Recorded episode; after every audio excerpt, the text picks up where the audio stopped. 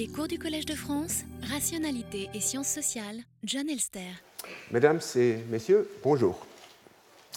Le cours d'aujourd'hui sera mon dernier au Collège de France. Il fournit donc une bonne occasion de revenir en arrière pour réfléchir sur mon enseignement depuis 2006 et pour suggérer vers la fin quelques pistes de recherche que je compte poursuivre après ma retraite. Mon enseignement s'est nettement divisé en deux parties. D'abord, deux cours sur les décisions individuelles, le désintéressement et l'irrationalité, puis trois cours sur les décisions collectives. D'abord, un cours général, puis deux cours euh, consacrés aux deux grandes assemblées constituantes de la fin du XVIIIe siècle, la Convention fédérale à Philadelphie et la première constituante française. Les décisions individuelles, comme les décisions collectives, se prêtent à l'analyse positive, c'est-à-dire descriptive et explicative, aussi bien qu'à l'analyse normative, ce qui donne les cas suivants. Donc, premièrement, les décisions individuelles, l'analyse positive. Euh, là, les théories les plus importantes sont euh, la théorie de la rationalité limitée proposée par Herbert Simon et surtout aujourd'hui l'économie du comportement, behavioral economics. Pour l'analyse normative des décisions, individuelles, on peut distinguer entre la théorie du choix rationnel et euh, un, petit euh, problème de, logiciel, là je vais l'expliquer tout à l'heure, et euh, l'éthique ou la morale.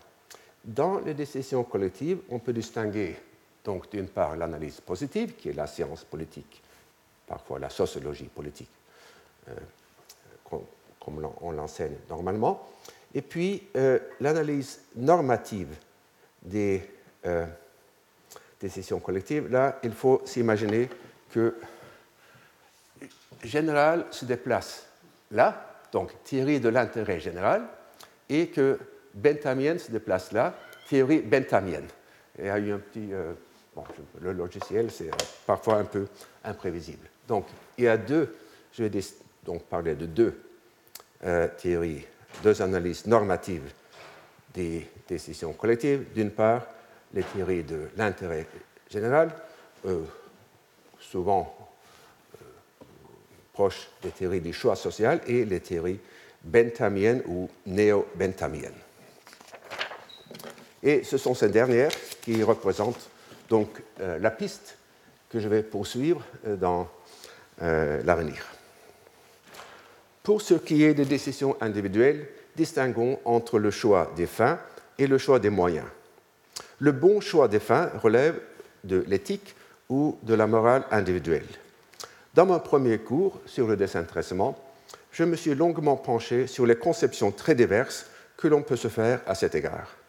Et je me suis également efforcé de déterminer l'importance empirique des motivations désintéressées et impartiales que j'ai, dans ma leçon inaugurale, subsumée sous le nom de la raison.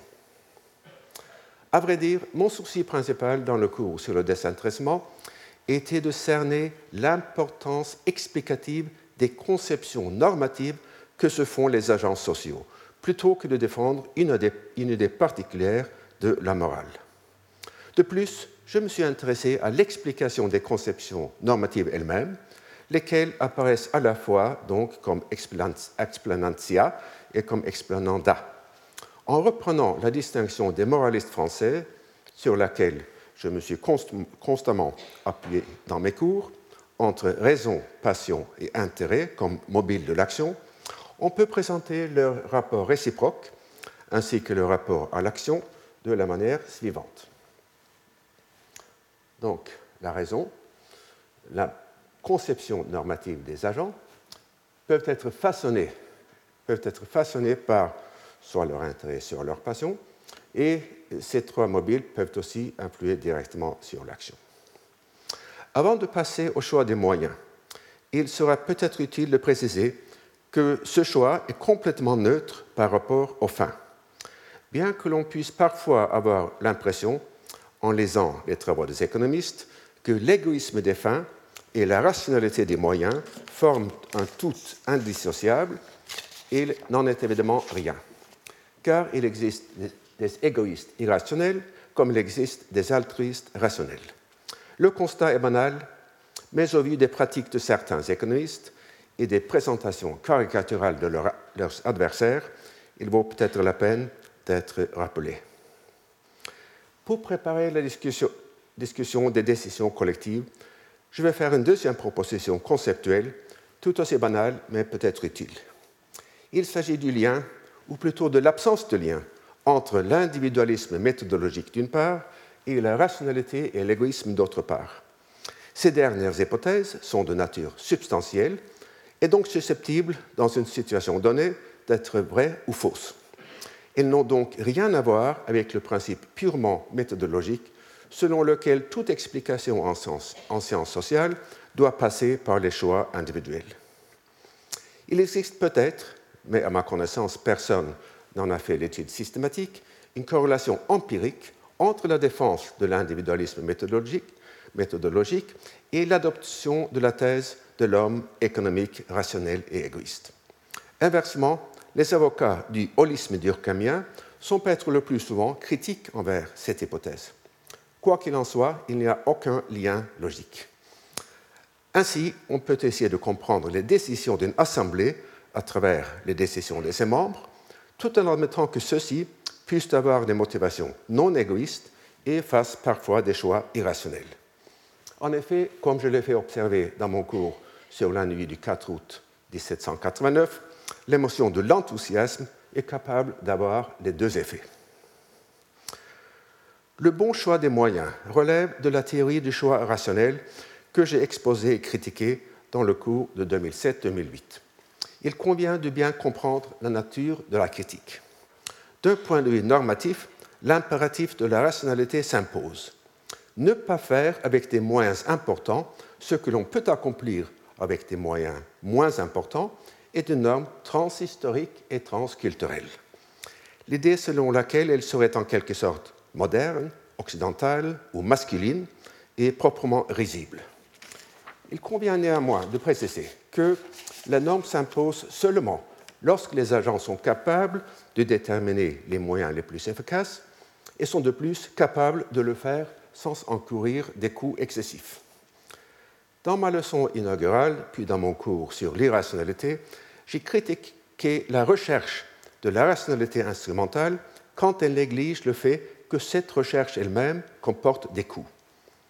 Il est possible, bien que les données empiriques ne permettent pas de l'affirmer avec certitude, que cette forme d'hyper-rationalité, qui relève en fait de l'irrationalité, soit en effet une attitude moderne, occidentale ou masculine. Parfois, il est plus rationnel de décider à pile ou face que de vouloir à tout prix avoir des raisons suffisantes de son choix. Les coûts de l'acquisition d'informations sont loin de constituer l'obstacle principal la détermination des meilleurs moyens pour réaliser une fin donnée.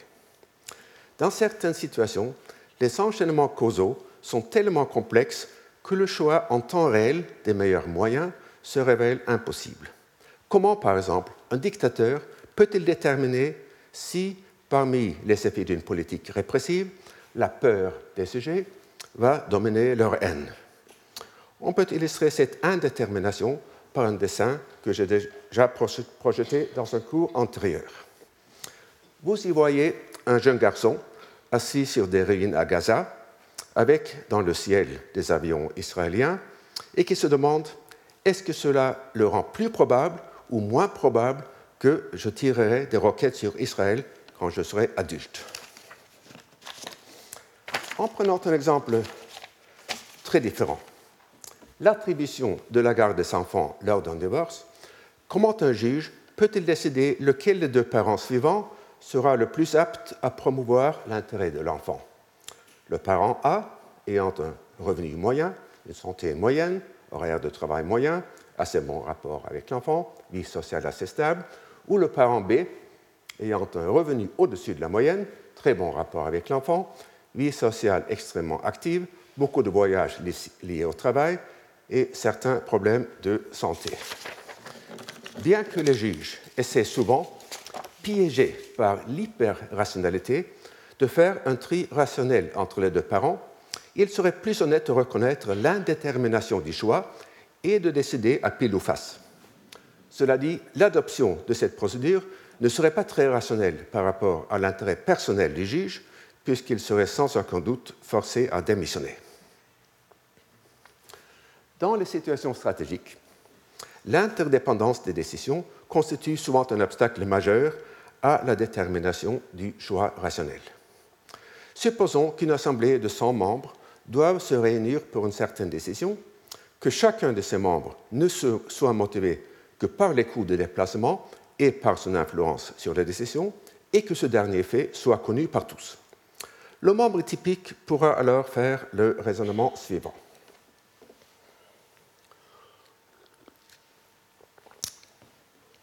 Si la plupart des autres membres assistent à la réunion, la chance que mon vote fasse a des décisions, dans mon sens, est tellement faible qu'il ne vaut pas la peine de me déplacer. Or, à la réflexion, puisque les autres sont comme moi, ils vont dans leur majorité faire le même raisonnement et s'abstenir de participer à la réunion, accroissant ainsi mes chances d'exercer une influence décisive sur la décision au point où le gain espéré excède le coût du déplacement. Pourtant, précisément puisqu'ils sont comme moi, les autres vont assister en grand nombre et rendre mon espérance de gain inférieure au coût, et ainsi de suite dans un, dans un cercle euh, répété. Autrement dit, et en simplifiant, il est rationnel pour chaque membre d'assister à la réunion si et seulement si la plupart des autres ne le font pas. Dans ce type de situation, qui est loin d'être rare, la théorie du choix rationnel est muette ou indéterminée.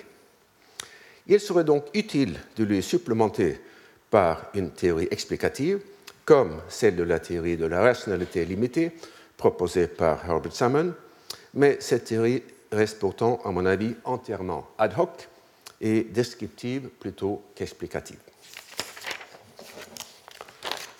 Outre l'indétermination de la théorie, l'irrationalité des acteurs peut également réduire le champ d'application de la théorie du choix rationnel. L'économie du comportement a révélé un nombre insoupçonné de sources d'irrationalité, non seulement en laboratoire, mais aussi sur le terrain. Il convient notamment de souligner les très nombreux mécanismes d'irrationalité froide ou cognitive, lesquels viennent s'ajouter aux mécanismes chauds ou motivationnels connus depuis l'Antiquité classique. Je voudrais sur ce point souligner une difficulté qui me trouble depuis bientôt 30 ans et que je pense maintenant avoir résolu, du moins en partie. Prenons comme point de départ l'existence d'un conflit entre un désir et une croyance ou une opinion. Je désire obtenir une chose et en même temps, je ne pense pas pouvoir l'obtenir. Ce conflit est susceptible de créer une tension mentale ou dissonance cognitive très désagréable. Souvent, nous sommes capables de vivre avec le conflit, de regarder les choses en face et d'accepter la réalité, aussi désagréable soit-elle. Mais parfois, il s'opère un ajustement, ajustement mental à notre insu, derrière notre dos, qui aligne les désirs et les croyances les uns sur les autres. Et dans ce diagramme, vous voyez à gauche l'alignement des croyances sur le désir et à droite l'alignement des désirs sur les croyances. Donc, d'une part, à gauche, euh, c'est le phénomène de prendre ses désirs pour la réalité, où l'on ajuste ses désirs aux croyances. Et à droite, c'est le phénomène du, renard et les raisins trop verts, où l'on ajuste euh, les euh, désirs pour les aligner sur les croyances. Donc, la tendance à prendre ses désirs pour la réalité est un paradigme de l'irrationalité. Personne ne le contesterait. Mais à droite, le mécanisme des euh, raisins hors de portée, que le renard juge comme étant trop verts, dans la théorie standard des choix rationnels, ce, cet ajustement ne relève pas de l'irrationnel, puisque la notion d'un désir irrationnel ou de la modification irrationnelle euh, d'un désir ne sont pas des notions bien définies. Puisque nos désirs servent à évaluer la rationalité ou l'irrationalité de nos croyances et de nos actions, ils ne sauraient eux-mêmes être sujets à de telles évaluations, à l'exception, bien sûr, de la simple exigence de cohérence logique. Il faut qualifier d'irrationnel, pour prendre l'exemple, le désir bien intentionné de faire gagner à tout le monde plus que le revenu moyen. Par contre, cesser de désirer ce qu'on ne peut obtenir ne semble avoir rien d'irrationnel, ou peut-être même l'inverse. Or, il existe une forme plus virulente de cet alignement des désirs sur les croyances, celle dont parlent Nietzsche et Proust dans leurs analyses du ressentiment. Le besoin de tranquillité d'esprit peut simplement faire cesser de désirer à l'amant rejeté. Par contre, l'amour propre peut lui faire qualifier d'indésirable le bien hors de sa portée, ce qui lui épargne le sentiment pénible de l'échec. Ou bien il trouve maintenant des défauts dans la belle femme qu'il a rejetée, ou bien la beauté elle-même lui apparaît comme une qualité négative. Selon l'expression de Max Scheller, inspiré de Nietzsche, il s'agit d'une sorte d'auto-empoisonnement de l'esprit. Là encore, il n'y a rien d'irrationnel selon la théorie standard. Or, considérez les scénarios suivants. J'espère que ça va se. Bon, bon d'abord, il y a le conflit entre le désir et le constat du refus.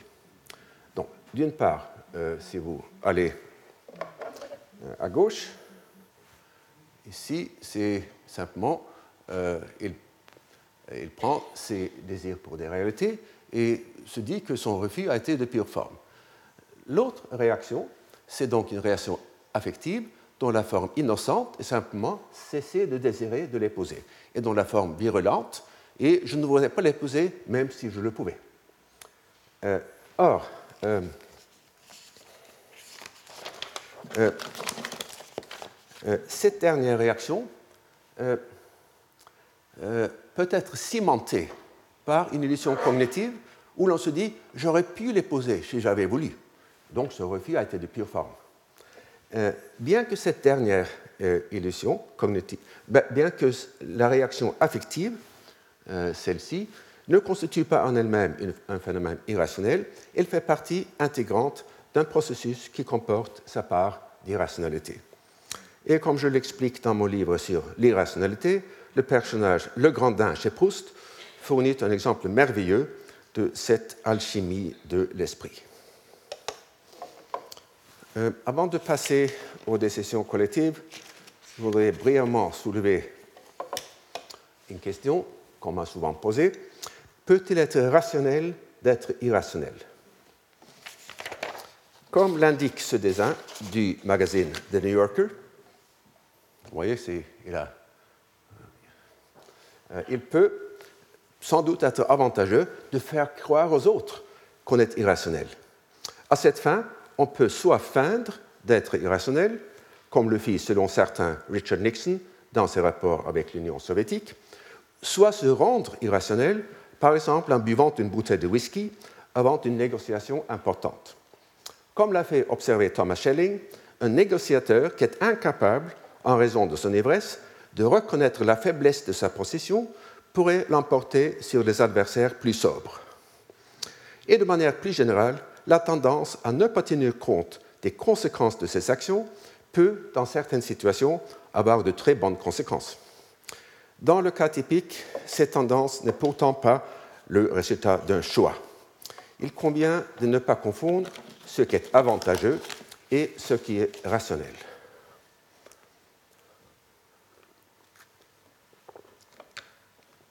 Je passe maintenant à l'analyse positive des décisions collectives, sujet privilégié de la science politique. Dans la tradition américaine, on présuppose le plus souvent que les acteurs sont rationnels et ne cherchent qu'à promouvoir leurs intérêts propres. Les personnages politiques, par exemple, seraient mis surtout par leur intérêt à la réélection. Mais de manière générale, ces présupposés sont trop restrictifs. L'irrationalité froide ou cognitive des acteurs politiques est un phénomène bien connu, comme le montre leur vulnérabilité au sophisme d'amortissement, traduction française de The Sunk Cost Fallacy, et au mécanisme de cadrage ou framing. Et dans mon cours de cette année, j'ai aussi démontré la part d'irrationalité chaude chez les constituants français.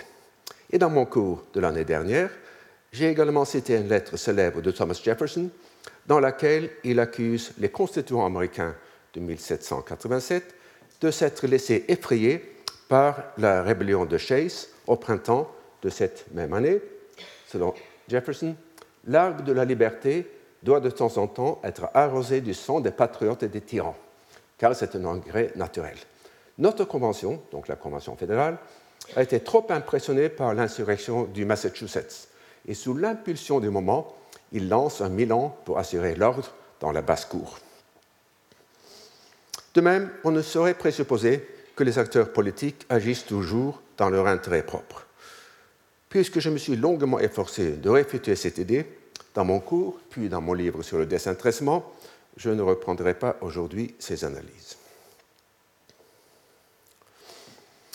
Dans mon cours de 2008-2009, je me suis penché sur une assez grande variété de collectifs chargés de décisions collectives, dont les jurys, les instances universitaires, les comités des banques centrales, les cours constitutionnels, les assemblées législatives et les assemblées constituantes.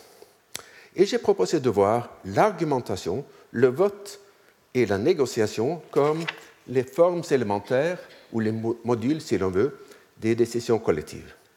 Et dans les décisions collectives un peu complexes, on observe le plus souvent la présence simultanée de ces trois modules. Et en fait, l'usage d'un module donné ouvre souvent la voie à un autre. D'une part, quand l'argumentation ne produit pas un accord, il faut passer au vote. Et d'autre part, le vote, tout comme l'argumentation, se prête au marchandage. Un exemple important de ce dernier phénomène concerne l'échange de votes ou log rolling. Supposons deux membres d'une assemblée ayant sur deux votes des préférences opposées, mais d'intensité inégale. Chacun pourra donc dire à l'autre je voterai dans ton sens, mais contre ma conviction, lors du vote qui est pour toi le plus important, à condition que tu votes dans mon sens, contre ta conviction, lors du vote qui m'importe le plus. Une question importante concerne alors la crédibilité de la promesse de réciprocité. Dans une assemblée qui vote par scrutin secret, comme le firent la Chambre des députés sous Louis-Philippe et le Parlement italien jusqu'en 1988, aucune promesse n'est crédible.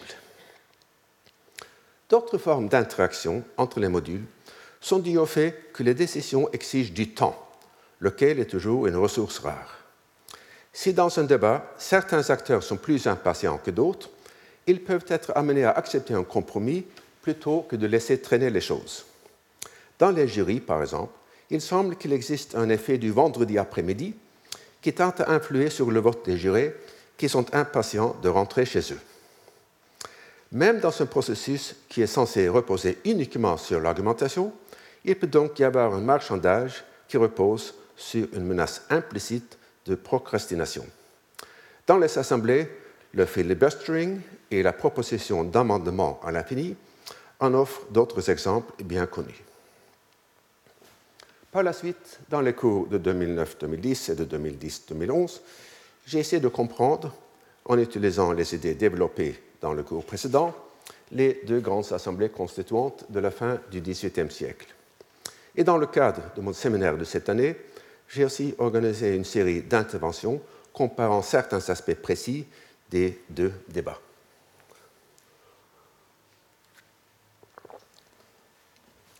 Dans les deux assemblées, on décida évidemment par le vote. Par contre, elles comportaient des mélanges très différents d'argumentation et de négociation nous ne connaissons qu'une seule tentative, d'ailleurs échouée, de marchandage dans la constituante française, lors des débats fin août, début septembre 1989 sur le veto royal et le bicaméralisme. Dans le résumé d'Albert Mathiès, qui s'appuie sur un texte de, de Mounier, Lafayette chercha vainement un terrain de conciliation. Des conférences eurent lieu chez lui et chez Jefferson, entre Mounier, Lally et Bergas d'une part, de bord Lamette et Barnave de l'autre. Les chefs de la gauche, donc ces derniers, s'étaient résignés à accepter le veto absolu et les deux chambres à trois conditions. Un, que la Chambre des représentants ne pût être dissoute par le roi. Deux, que la Chambre haute n'eût qu'un veto suspensif sur les décisions de la Chambre basse. Et trois, que les conventions nationales fussent périodiquement chargées de réviser la condition. Mounier, qui croyait alors la majorité de l'Assemblée gagner à CCD, CCD SES, se montra intransigeant. Il ne fit qu'une seule concession, et renonça à l'hérédité de la Chambre haute. Euh, oui, il est possible, bien sûr, que Mounier croyait la majorité de l'Assemblée gagner à ses idées, mais il est aussi possible qu'il a jugé non crédible la promesse des triumvirs, Barnard, Duport et Lamette. Même si ceux-ci étaient certainement des personnages influents dans l'Assemblée, il ne pouvait pas offrir à Mounier, comme le font les leaders politiques modernes, un bloc de vote homogène. Par contre, à la Convention fédérale, les marchandages et les échanges de vote étaient très importants. Les petits États l'emportèrent sur les grands et les États esclavagistes sur les États non esclavagistes en menaçant de se retirer de la Convention si leurs intérêts n'étaient pas respectés. Bien qu'il soit impossible de dire s'ils auraient vraiment mis leurs menaces à l'exécution, l'incertitude qui planait sur la Convention suffisait, à l'évidence, à les rendre crédibles. En revanche, il semble que les menaces de la part des grands États de s'allier avec des puissances étrangères contre les petits ne fussent pas crédibles. Vers la fin de la Convention, il y eut aussi un troc explicite dans lequel les États du Nord obtinrent des avantages dans le commerce maritime contre des concessions relatives à l'importance contenue d'esclaves. L'importance des négociations dans la Convention fédérale peut se prendre à la lumière d'une affirmation célèbre que j'ai eu l'occasion de citer plusieurs fois de James Madison. Selon lui, si les membres de la Convention fédérale s'étaient engagés publiquement dès le début, il serait ensuite supposé que la cohérence exigeait d'eux de maintenir leurs opinions, alors que grâce au secret de discussion, nul ne se sent obligé de conserver ses opinions s'il n'est plus convaincu de leur pertinence et de leur vérité, et chacun peut céder à la force des arguments.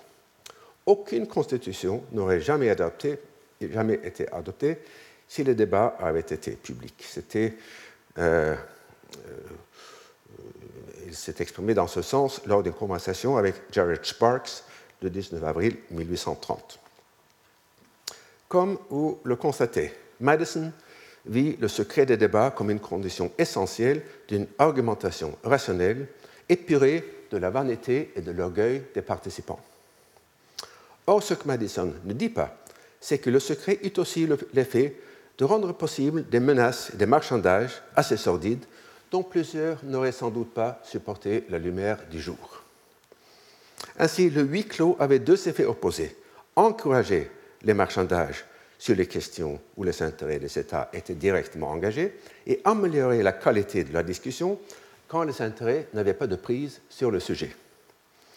À Versailles, puis à Paris, la publicité des débats avait des effets diamétralement opposés, décourager les marchandages et faire dégénérer les débats par le désir de plaire au public ou de ne pas s'exposer aux sanctions, même à la violence de celui-ci.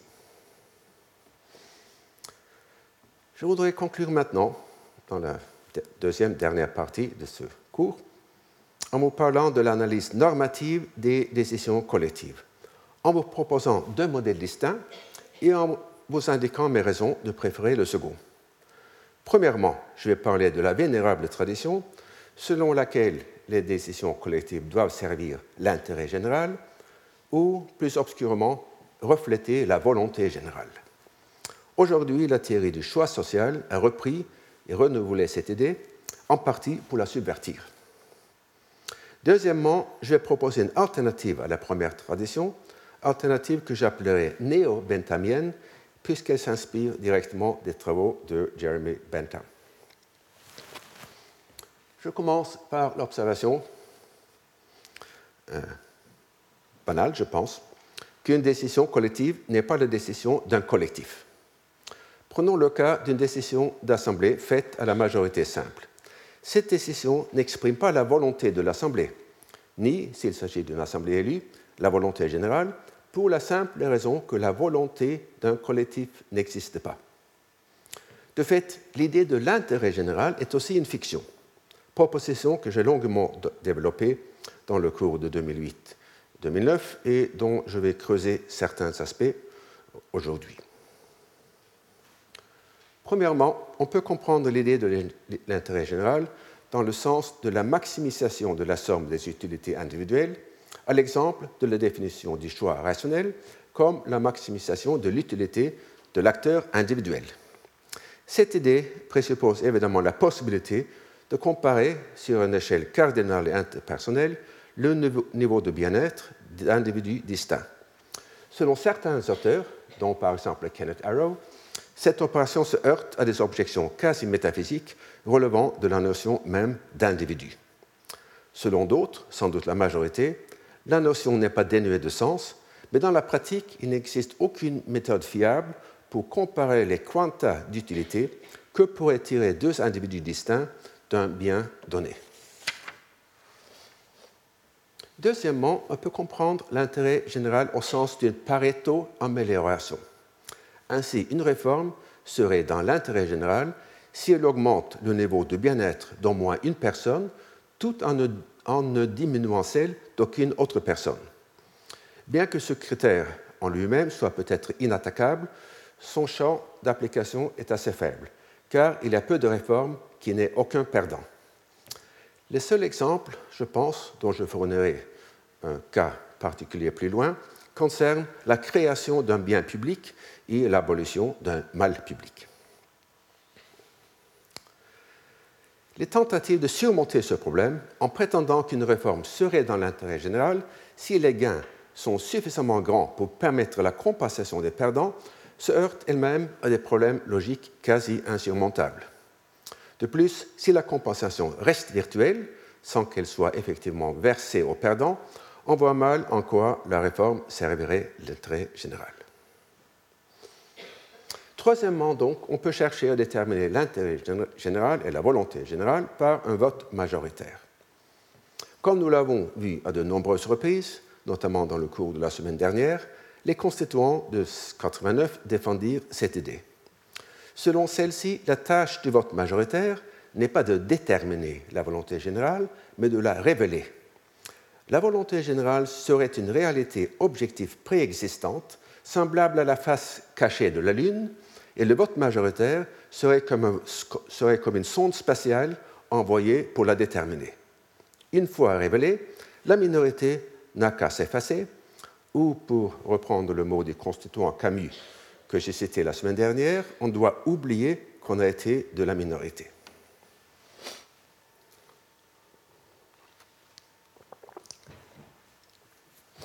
Or, Condorcet avait déjà démontré, en 1785, que cette idée est incohérente, en raison de la possibilité de majorité cyclique.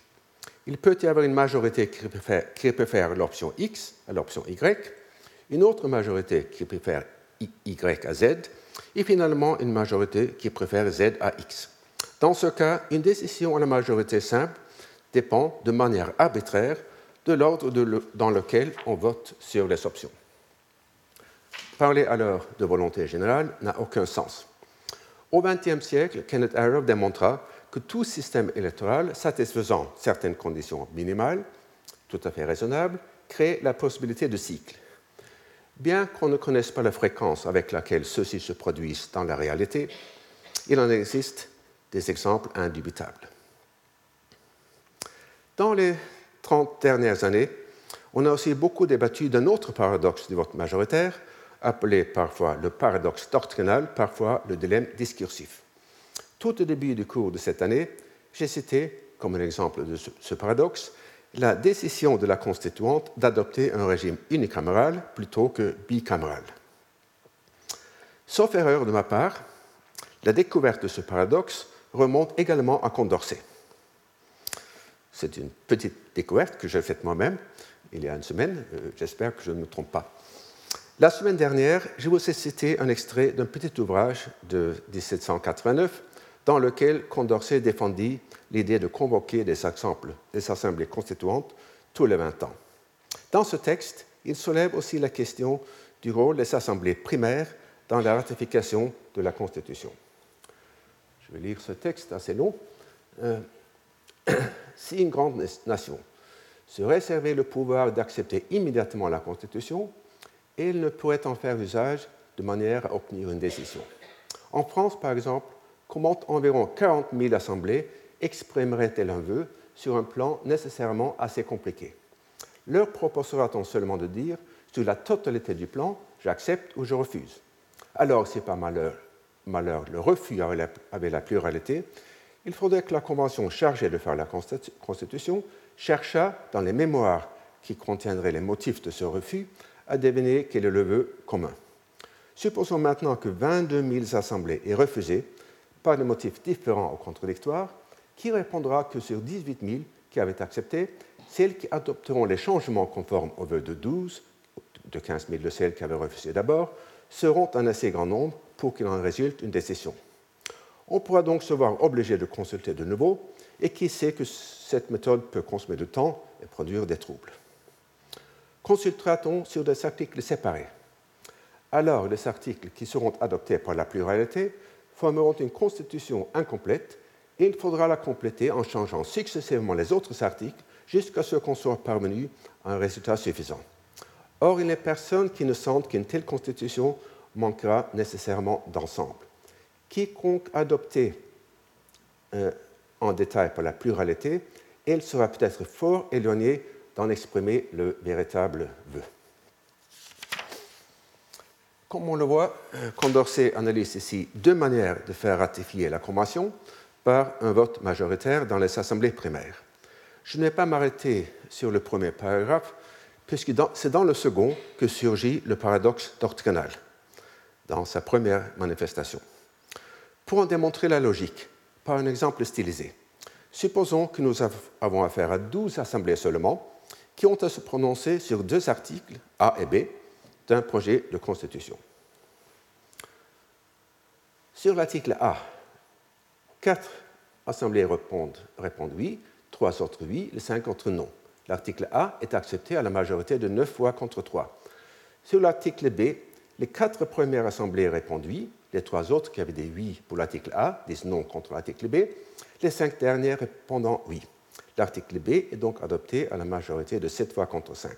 À la question s'il accepte la conjonction de l'article A et de l'article B, les quatre premières assemblées répondent oui et les huit autres répondent non. C'est un exemple numérique modélé sur un exemple offert par Poisson euh, dans son livre Recherche sur la probabilité du jugement qui date de 1837. Condorcet semble penser, ou dire dans ce texte, que le véritable vœu des assemblées s'exprimerait forcément par le vote en bloc sur la Constitution. Or, le paradoxe doctrinal consiste précisément en ceci qu'on ne saurait affirmer a priori ni la supériorité du vote en bloc, ni celle du vote en détail. Il existe deux systèmes de vote majoritaire dont chacun semble parfaitement acceptable et qui sont pourtant susceptibles, comme dans cet exemple, de produire des conclusions opposées. Autrement dit, on ne saurait affirmer à propos ni de l'un ni de l'autre qu'il exprime la volonté générale. Donc, celle-ci euh, n'existe pas. Je vais passer maintenant à l'exposé de ce que j'ai appelé la théorie néo-benthamienne. Bien que Bentham soit connu aujourd'hui surtout par ses travaux de théorie du droit, il fut aussi un pionnier dans l'analyse des assemblées politiques. Et je citerai d'abord sur ce point un extrait de la préface que fit son collaborateur et traducteur Étienne Dumont au livre de Bentham, qui portait sur ce que celui-ci appelait la tactique des assemblées politiques et dont le véritable objet est plutôt l'architecture optimale de ces institutions. Donc voilà ce que dit euh, Dumont. Le règlement interne d'une assemblée politique est une branche de la législation et même une branche essentielle. Jusqu'à présent, c'est-à-dire avant Bentham, qui, euh, écrit, qui, a écrit ce livre en 1790, euh, ne s'en est expressément occupé. Ainsi, ce sujet est à la fois très ancien et très nouveau, très ancien pour la pratique, très nouveau pour la théorie, si nous voyons même à cet égard qu'il n'a point encore reçu de dénomination spéciale et qu'il a fallu créer une expression pour la désigner. Si cette branche de législation, donc l'architecture des institutions, a été négligée, c'est qu'on n'a point connu son importance. On n'a pas assez compris quelle influence le mode adopté pour les opérations d'une assemblée devait exercer sur ces opérations mêmes. Ce sont des formes, a-t-on dit, et pour les esprits superficiels, ce mot forme rabaisse aussitôt la dignité de l'objet. Des formes sont des minuties ou des pédanteries. Qui voit en grand méprise les formes. Si nous pouvions tracer exactement l'histoire de plusieurs corps politiques, nous voyons que tel s'est conservé, tel autre s'est détruit, par la seule différence de leur mode de délibérer et d'agir. Et Bentham propose en effet une théorie normative des décisions collectives qui est purement procédurale. Selon John Rawls, une telle théorie, une théorie procédurale de la justice, dans ce cas, pourrait exister dans les trois versions suivantes. D'abord, la justice procédurale parfaite, dont l'exemple rawlsien, c'est la division d'un gâteau. Selon leur principe, je divise, tu choisis. Et j'en ai parlé assez longuement dans mon cours de 2008-2009, quand j'ai abordé euh, la discussion du livre de Harrington, Oceana. Ensuite, il y a la justice procédurale imparfaite. L'exemple, décision de jury, c'est une procédure imparfaite puisqu'il peut arriver qu'un que les convictions, les acquittements des jurys ne soient pas justifiés, même si, le plus souvent, euh, elles le sont. Et enfin, la justice procédurale pure, dont l'exemple rawlsien est ce qui résulte quand des acteurs s'engagent volontairement euh, dans un pari équitable. Donc, dans la justice procédurale parfaite ou imparfaite, il existe un critère indépendant d'une bonne décision c'est l'égalité dans la division du gâteau et la vérité dans la décision du jury.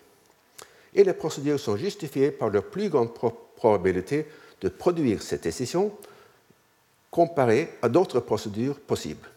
On pourrait arguer, par exemple, qu'en vertu de la plus grande diversité de leurs expériences et de leurs connaissances, douze jurés sont plus capables d'arriver à la vérité que ne le serait un juge décidant seul. Par contre, dans la justice procédurale pure, il n'existe aucun critère indépendant. Celui qui s'engage volontairement dans un pari équitable n'a aucune raison de se plaindre s'il perd son argent.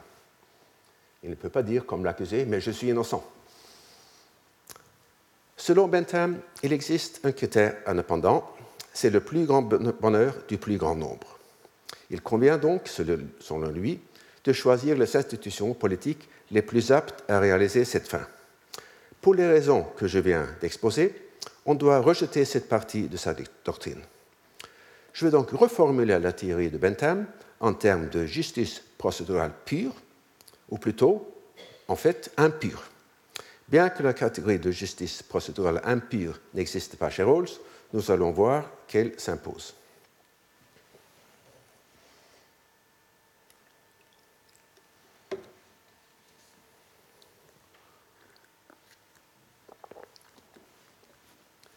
En principe, on pourrait adopter soit une procédure positive, soit une procédure positive, soit une procédure négative. Selon l'approche positive, on doit organiser l'institution de manière à produire, par l'élection ou par la nomination, les meilleurs décideurs. Ou, dans le langage de Bentham, les individus ayant l'aptitude morale, l'aptitude intellectuelle et l'aptitude active les plus élevées. Dans une terminologie peut-être plus transparente, il faudrait que les décideurs soient impartiaux, intelligents et énergiques. L'histoire des systèmes électoraux offre de nombreux exemples de procédures censées de produire des députés qui soient d'une part motivés par l'intérêt général et d'autre part capables de discerner les meilleurs moyens de le réaliser. Et l'histoire des jurys en offre d'autres l'idée de sélectionner des décideurs motivés par l'intérêt général semble chimérique. Dans la pratique, on s'est toujours servi de, ou presque toujours servi de qualifications économiques comme critère de la capacité morale, en arguant par exemple que les personnes déjà fortunées seraient moins vulnérables à la tentation de se servir de leur pouvoir politique pour accroître leur fortune. Ou bien on a dit que seuls les propriétaires terriens s'identifie avec l'intérêt à long terme du pays. La fragilité de ces propositions saute pourtant aux yeux. La sélection des décideurs compétents s'impose sans doute pour les institutions spécialisées, comme les cours constitutionnels ou les comités des banques centrales, mais le critère semble nettement plus douteux dans les sélections d'électeurs, de députés ou de jurés. Et enfin, on voit mal par quelle procédure de sélection on pourrait faire émerger des décideurs actifs et énergiques, ayant, dans le langage de Bentham, une aptitude active élevée. Euh, Bentham fait aussi l'observation tout à fait correcte qu'a priori, il n'y a aucune raison de penser que la même procédure euh, pourrait aboutir à la fois euh, à la promotion de l'aptitude morale, à la promotion de l'aptitude intellectuelle et à la promotion de l'aptitude active. On pourrait avoir une procédure qui donnerait des décideurs intelligents, intelligents mais très méchants. Euh, Bentham propose des procédures entièrement et exclusivement négatives. C'est dans le premier paragraphe de son livre sur la tactique des assemblées politiques délibérantes que nous trouvons cette affirmation. Dans cette branche du gouvernement, comme dans plusieurs autres, le but est pour ainsi dire de nature négative. Il s'agit d'éviter des inconvénients, de prévenir les difficultés qui doivent résulter d'une grande réunion d'hommes appelés à délibérer en commun. L'art du législateur se borne à écarter ce qui peut, pourrait nuire, the prevention of everything that might prevent, au développement de leur liberté et de leur intelligence. Ainsi, il ne s'agit pas d'encourager, de solliciter et de promouvoir la vertu, la sagesse et l'activité, mais de faire obstacle à tout ce qui pourrait y faire obstacle. Euh, une petite parenthèse, je pense que sur ce point, euh, Bentham a sous-estimé une procédure positive importante, c'est d'assurer la diversité euh, des collectifs décideurs, décidants. C'est-à-dire dans une assemblée politique, dans le comité d'une banque, banque, centrale, une diversité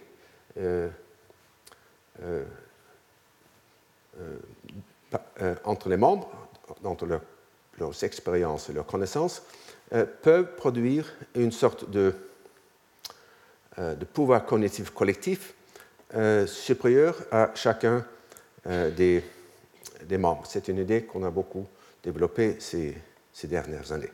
Mais à cette, donc c'est, un, un, moyen positif que j'aimerais ajouter aux procédures négatives proposées par Bentham. À cette fin, la prévention des préventions, selon Bentham, le grand moyen était la publicité des débats et des votes parlementaires. Ce que Bentham appela le, tribunal de l'opinion publique dissuaderait les députés de poursuivre leurs intérêts personnels dans l'arène politique. Et la peur de ne pas être réélu renforcerait cet effet. Concernant les effets négatifs de la publicité dont je viens de parler, Bentham affirma qu'on pouvait les contrôler en rendant payant l'admission du public au Parlement, et j'ajoute, pour la petite histoire, en excluant l'admission des femmes. Euh, non pas parce que celle-ci était moins euh, mais parce qu'elle exciterait trop les hommes. La seule exception qu'admettait Bentham au principe de publicité était le scrutin secret dans les élections nationales. Bien que le secret élimine en effet le problème de l'influence, il laisse pourtant intacte la faible incitation des, électeurs à se rendre aux urnes, comme dans le, petit problème que je vous ai expliqué tout à l'heure. Euh, ce problème se pose évidemment aussi pour euh, les électeurs.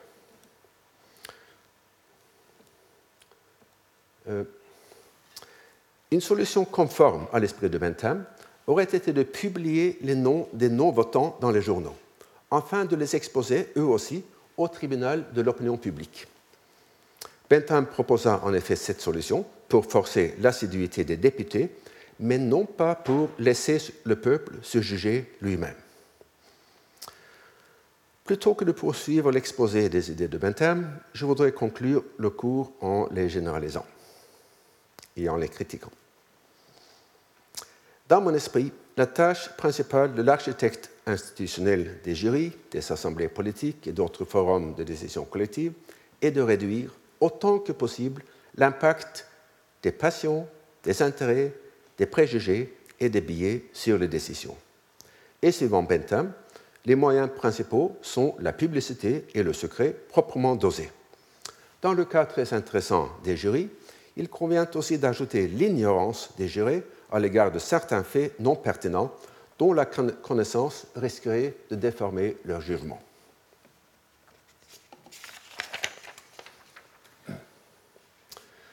Je vais me servir du cas du jury pour revenir sur la question des critères indépendants des bonnes décisions.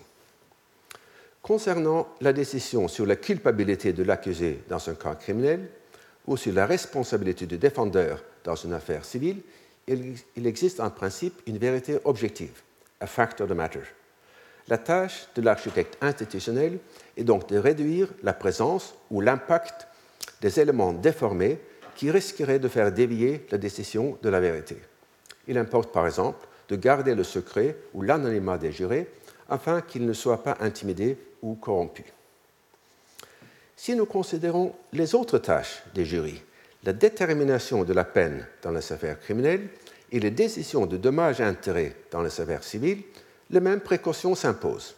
Or, dans ce cas, il n'existe pas une vérité objective à laquelle on pourrait, du moins idéalement, comparer la décision. Si tout a été fait pour réduire l'impact des intérêts, des passions, des préjugés et des biais sur les décisions, celle-ci est ipso facto la bonne décision, ou plus précisément, elle n'est pas inférieure à d'autres décisions possibles. Car on pourrait en effet avoir deux jurys également désintéressés, non biaisés, etc., qui auraient à décider deux cas identiques, mais qui proposeraient des sentences ou des montants des dommages, de dommages-intérêts différents. Aucune des décisions ne serait inférieure à l'autre, tout comme aucun résultat d'un pari volontaire et équitable n'est plus injuste qu'un autre. Bien que des facteurs idiosyncrasiques et le hasard puissent influer sur le résultat, personne n'a une raison de se plaindre. Euh, à mon avis, un raisonnement semblable, avec pourtant une modification importante, s'applique aux assemblées politiques, du moins si vous acceptez, que l'intérêt général ne fournit pas toujours un critère indépendant. Dans l'esprit du juriste américain John Hart Ely, l'architecte institutionnel doit veiller sur l'intégrité des élections, non seulement en garantissant le scrutin secret, mais aussi en assurant des ajustements impartiaux des districts électoraux. De plus, il doit chercher à créer une publicité optimale autour des débats et des votes parlementaires.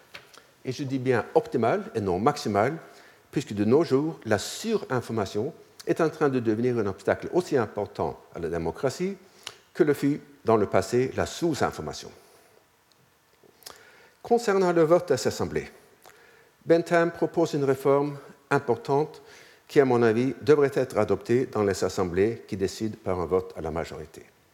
Il convient, selon lui, de combiner le secret des votes ex ante, lequel réduirait le conformisme et la pression des députés les uns sur les autres, avec la publicité ex post, laquelle permettrait aux électeurs de s'informer sur le comportement de leurs députés.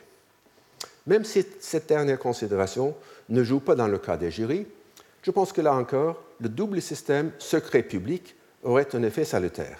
Sachant que son vote sera connu par les autres jurés, le jury individuel aurait une forte incitation à se former une opinion dont il n'aura pas honte devant ses pairs. En même temps, le secret ex ante aura l'effet de rendre son vote sensible aux preuves plutôt qu'au vote des autres. Enfin, l'architecte doit chercher à promouvoir l'aptitude active des législateurs, c'est-à-dire leur concentration sur leurs tâches.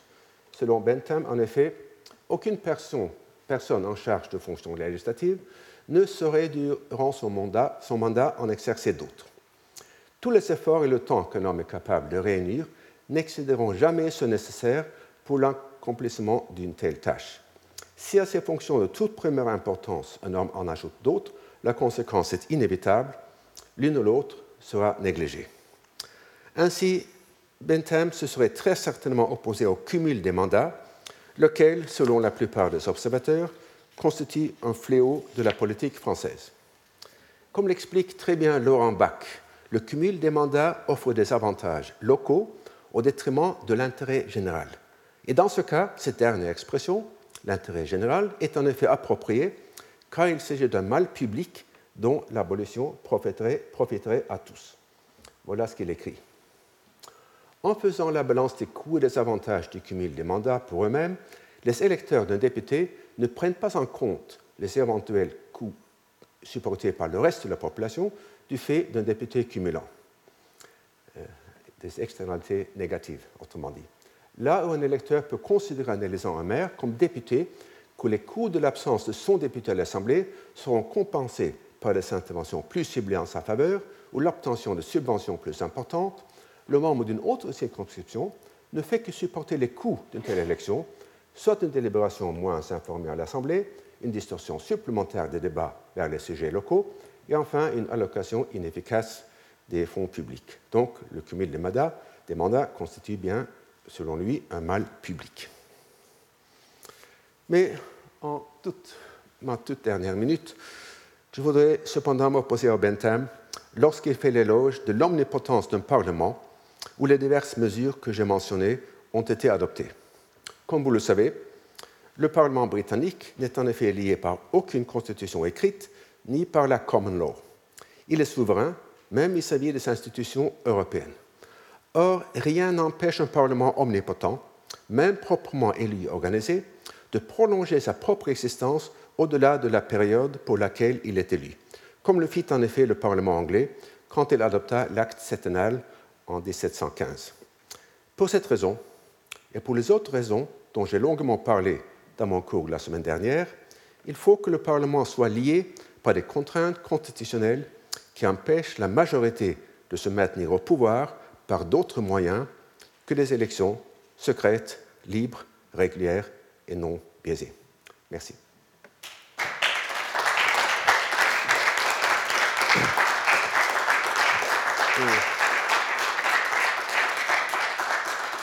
Et comme j'ai introduit, une petite révolution dans les procédures du collège, euh, révolution qui n'a pas été cassée par les autorités, euh, d'avoir quelques minutes vers la fin pour la discussion.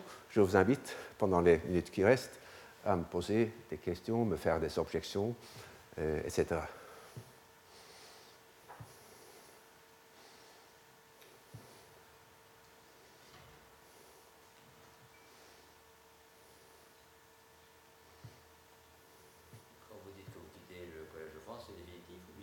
Oui, je prends ma retraite.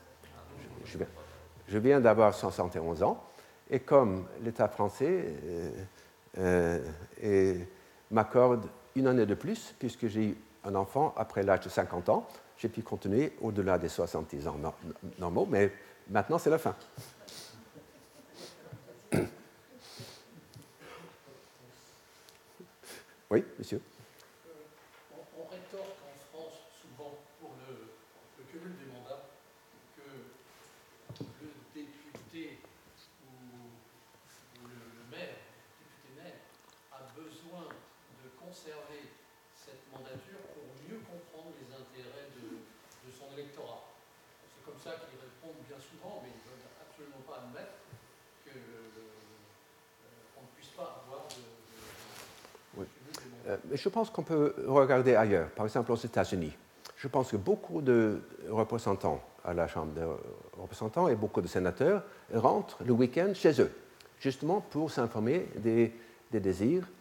des objections que pourraient avoir leurs électeurs en vue de une réélection prochaine.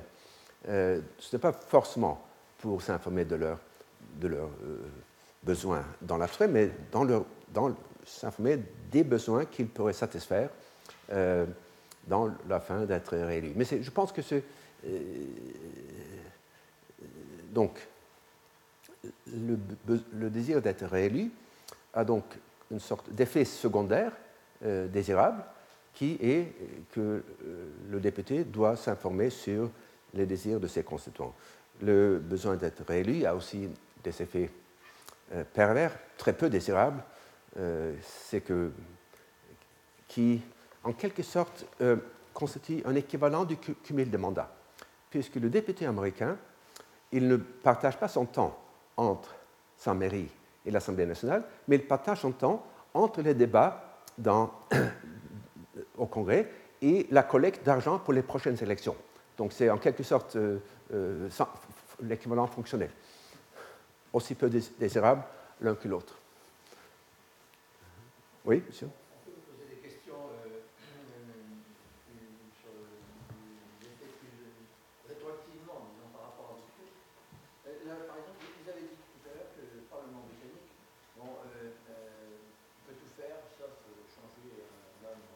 C'est ça. Mais euh, vis-à-vis de l'Europe, précisément. Dans le cas de Pinochet, vous vous rappelez que Pinochet était, euh, était en Angleterre et qu'il a été des d'âge. Enfin, il y, avait interférence entre le Parlement britannique ou la Chambre des Lords, et puis à un moment il a été renvoyé au Chili grand âge, je crois. Oui, mais c'est sans doute la Chambre des Lords, plutôt les, les les lords, les, lords de, droit, de la loi, qui ont donc euh, dû euh, prendre cette décision. vous savez, euh, un Parlement ne peut pas se prononcer sur un cas individuel, at bills of attainder. Donc ce serait impensable que, que, la, House of Commons se prononce sur la culpabilité d'une personne. Mais puisque le Parlement peut tout faire, pour te faire, peut-être le Parlement britannique aurait pu faire ça aussi. Mais le Parlement britannique est réglé euh, de manière assez, assez forte par des normes constitutionnelles non écrites, euh, qu'il est toujours un principe libre d'enfreindre, mais euh, que dans la pratique, il respecte. Oui, monsieur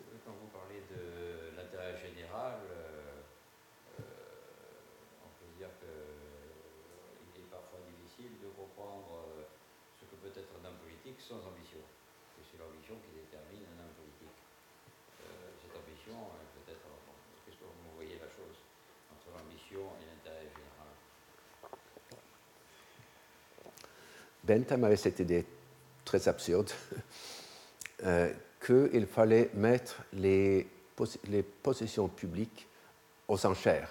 Celui qui était prêt à, les assumer pour le salaire le plus petit serait nommé élu. donc, euh, euh, donc l'idée d'ambition, c'est intéressant, puisque j'ai fait un, petit contraste entre Bentham et Alexander Hamilton.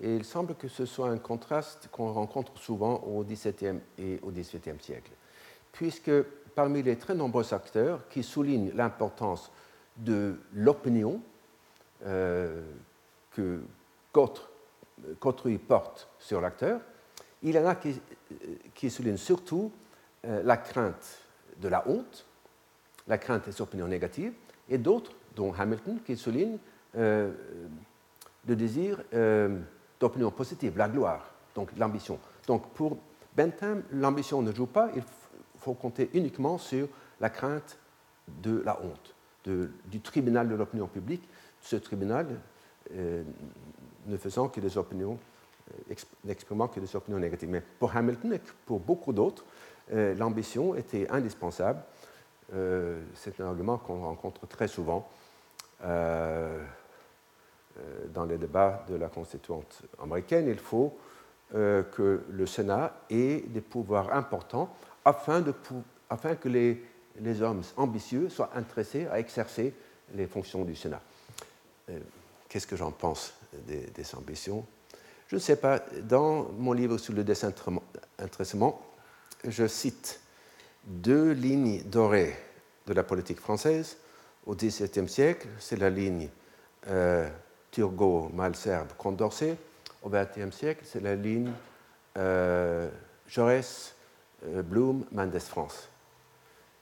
Je ne sais pas si c'était des ambitieux, mais c'était obsédé par le bien public et la justice sociale. Est-ce que c'était ambitieux au niveau personnel? Je ne sais pas. Je ne pense pas. Bon, bon je m'arrête là, donc merci.